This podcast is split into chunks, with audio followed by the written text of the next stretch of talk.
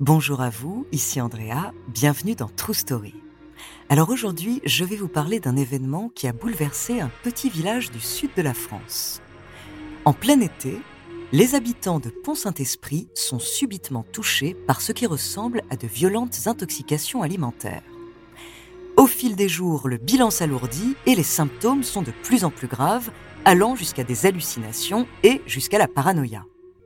On soupçonne alors le boulanger de vendre du pain empoisonné.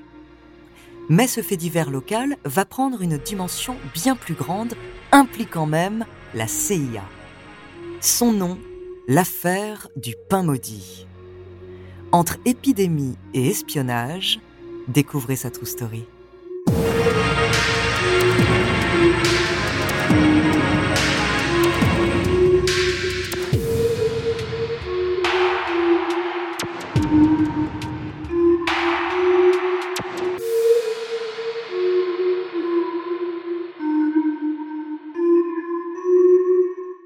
Mais avant de commencer à vous raconter cette histoire extraordinaire, laissez-moi vous présenter notre partenaire.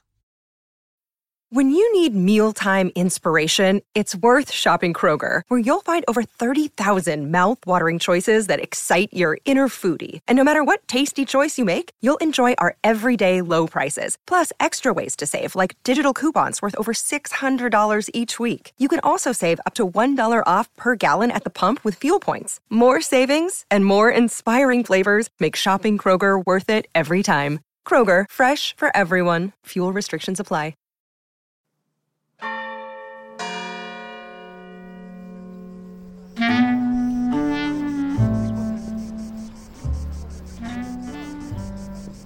Nous sommes le 15 août 1951. Alors que l'été est loin d'être radieux à Pont-Saint-Esprit, un petit village de 4000 âmes dans le sud-est de la France, la fête de l'Assomption est accueillie avec enthousiasme. Les mères de famille font les dernières courses pour préparer les festivités, chez le boucher, à l'épicerie, à la boulangerie. Le temps d'une soirée, les spiripontins et les spiripontaines oublient le temps maussade et profitent d'un bon repas.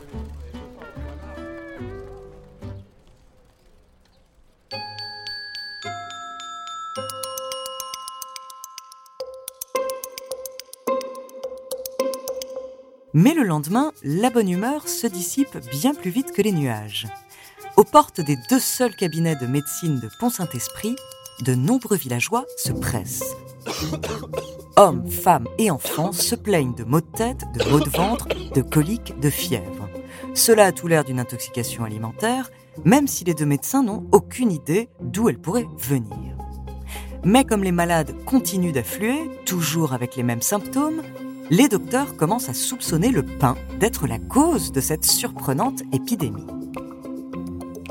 En effet, dans ce petit village, tout le monde achète ses baguettes chez Briand, le boulanger de la Grand Rue. La rumeur se répand vite. Le dimanche matin, à la boulangerie, le médecin met en garde la vendeuse. Madame, j'ai l'impression que votre pain est toxique. Et il n'est pas le premier à le lui dire. Mais la boutique ne va tout de même pas arrêter de vendre du pain ça devait être une mauvaise fournée, voilà tout. Seulement au fil des jours, le bilan ne fait que s'alourdir. Et le 21 août, en 5 jours donc, on compte déjà 130 intoxiqués et 6 hospitalisés. La boulangerie est désormais désertée et pour remplacer le pain quotidien, les villageois se ruent sur les biscottes.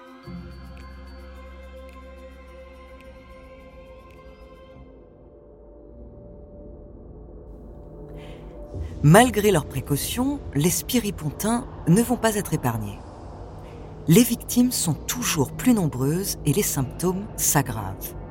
On parle maintenant de vertige, d'hallucination. Et le 25 août, la situation va complètement dégénérer, si bien que cette nuit sera surnommée la nuit de l'apocalypse. Dans la rue, des hommes sortent en hurlant et se battent.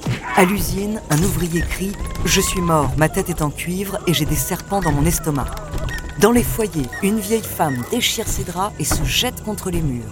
Une petite fille de 5 ans voit au-dessus de son lit des tigres et des ours qui veulent la dévorer et du sang qui goutte du plafond. Son père, lui, entame une insomnie qui va durer 21 jours. Les événements prennent une tournure encore plus tragique.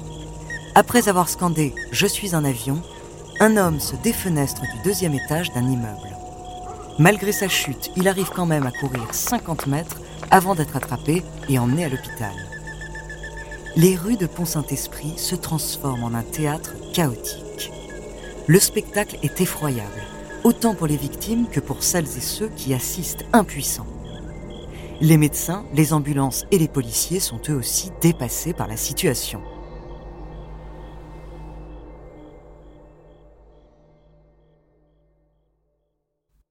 Le lendemain, le bilan est dramatique. Cinq personnes sont mortes, une trentaine a été internée en urgence en hôpital psychiatrique et plus de 200 personnes se remettent à peine de leur crise de démence. Les jours suivants, le cauchemar continue. De nouveaux cas apparaissent et même les animaux sont touchés. Un chat et un chien sont pris de comportements anormaux et meurent peu après. Début septembre, l'affaire se fait une place dans les titres du journal télévisé les actualités françaises. La presse entière s'est emparée du plus mystérieux et du plus tragique fait divers de ces dernières années, l'affaire du pain qui rend fou. La paisible petite ville de Pont-Saint-Esprit a été la proie de ce mal inexplicable qui a frappé près de 200 personnes.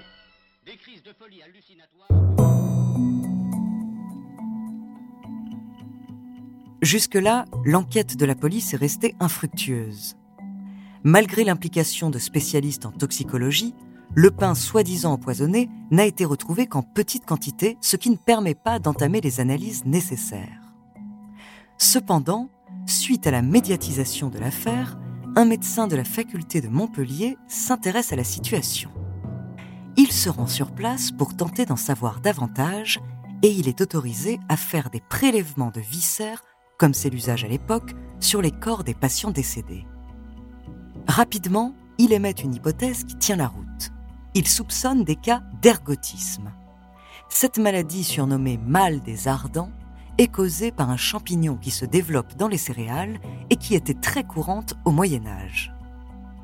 Les symptômes similaires à ceux des spirépontins ont même valu à beaucoup de malheureuses victimes d'être brûlées vives. La maladie avait supposément disparu depuis le XVIIIe siècle, mais le juge d'instruction s'empare de cette thèse et accable le boulanger, M. Briand. La presse sensationnaliste se délecte de cette affaire sans plus de ménagement. Et dans le magazine Point de vue du 6 septembre 1951, on peut lire en gras Le boulanger brillant a pétri le pain de la mort.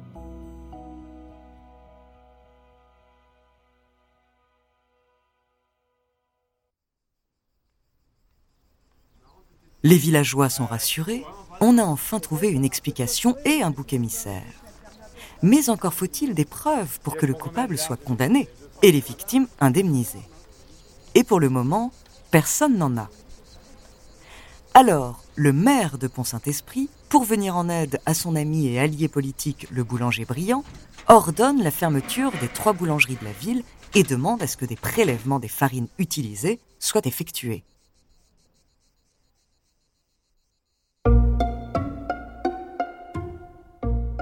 L'enquête prend alors un nouveau tournant. Ce sont maintenant les meuniers qui ont fourni la farine qui sont visés. Comme on produit peu de céréales dans le Gard, une grande partie du blé est achetée à des meuniers d'autres régions. Et puis, après la Seconde Guerre mondiale, on souffre encore de pénuries et de problèmes d'approvisionnement, alors les échanges commerciaux ne sont pas toujours très honnêtes. On apprend donc très vite que le meunier qui approvisionne Pont-Saint-Esprit a livré une marchandise de mauvaise qualité il avoue avoir mélangé du seigle frelaté à la farine de blé. Mais encore une fois, la piste est discréditée. Les analyses ne révèlent aucune trace d'ergot de seigle, ni dans la farine, ni dans le pain. Le meunier est relâché, l'enquête reprend à zéro. Pendant plus de deux ans, les hypothèses vont se multiplier.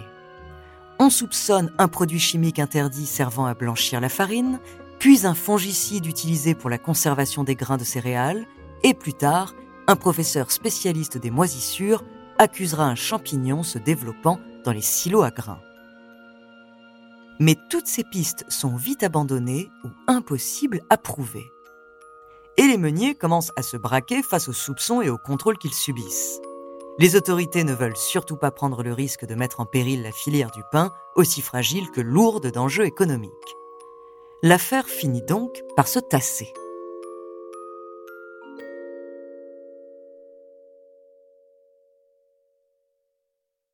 Mais l'affaire du pain maudit ne s'arrête pas là.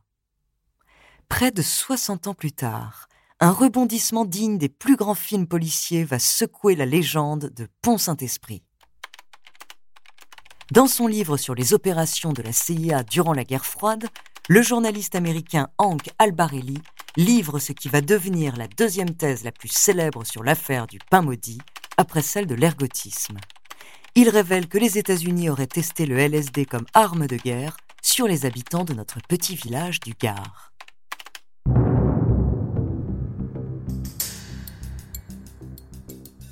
En effet, dans les années 1950, l'armée américaine cherche de nouveaux moyens de défense et d'attaque pour contrer les méthodes novatrices de ses ennemis. Elle recrute donc des chercheurs pour travailler sur des armes chimiques, des méthodes de manipulation, des sérums de vérité et des drogues. C'est sur ces expérimentations que Hank Albarelli enquête. Au cours de ses recherches, il découvre le travail de Frank Olson, un des biochimistes employés par la CIA et spécialiste en drogue dure. Du moins, il découvre une partie de son travail. Olson serait venu à Pont-Saint-Esprit quelques mois après l'épidémie d'août 1951. Et les témoignages d'anciens chercheurs de la CIA ont confirmé que la ville avait été le terrain d'expérimentation de pulvérisation aérienne à base de LSD. Comme ce test a été un échec complet selon les mêmes chercheurs, une seconde phase de test a été lancée, cette fois en contaminant des produits alimentaires locaux. La formulation reste imprécise, mais la renommée internationale de la baguette française peut laisser penser que le pain du boulanger brillant a fait les frais des expériences américaines.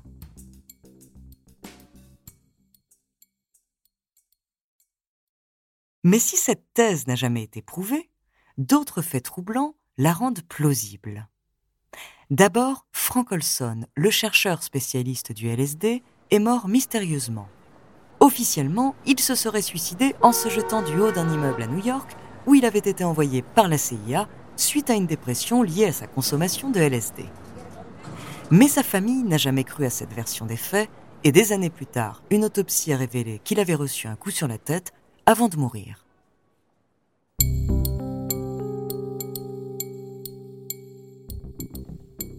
En 1975, les résultats de ces expériences ont été intégralement détruits le gouvernement américain. Enfin, Albert Hoffman, un chimiste ayant découvert le LSD, avait à l'époque confirmé que l'ergotisme et sa drogue produisaient les mêmes effets. À Pont-Saint-Esprit, on avait même brièvement soupçonné un empoisonnement criminel par une molécule synthétique d'ergot de seigle. Cependant, Hoffman est finalement revenu sur ses déclarations peut-être sous les pressions de la CIA. À ce jour, aucune hypothèse n'a été complètement vérifiée, même si l'ensemble des chercheurs ayant travaillé sur l'affaire s'accordent sur la thèse de l'ergotisme. On ne saura donc jamais vraiment ce qu'il s'est passé à Pont-Saint-Esprit en 1951, mais dans le doute, faites attention la prochaine fois que vous irez acheter une petite baguette.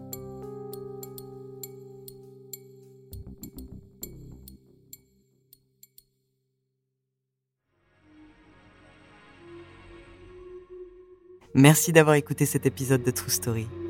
La semaine prochaine, je vous parlerai de la première femme prix Nobel de la paix. En attendant, n'hésitez pas à nous faire part d'histoires que vous aimeriez entendre sur votre plateforme d'écoute préférée ou alors via la page Instagram ou Twitter de Bababam. Nous nous ferons un plaisir de les découvrir. Ciao ciao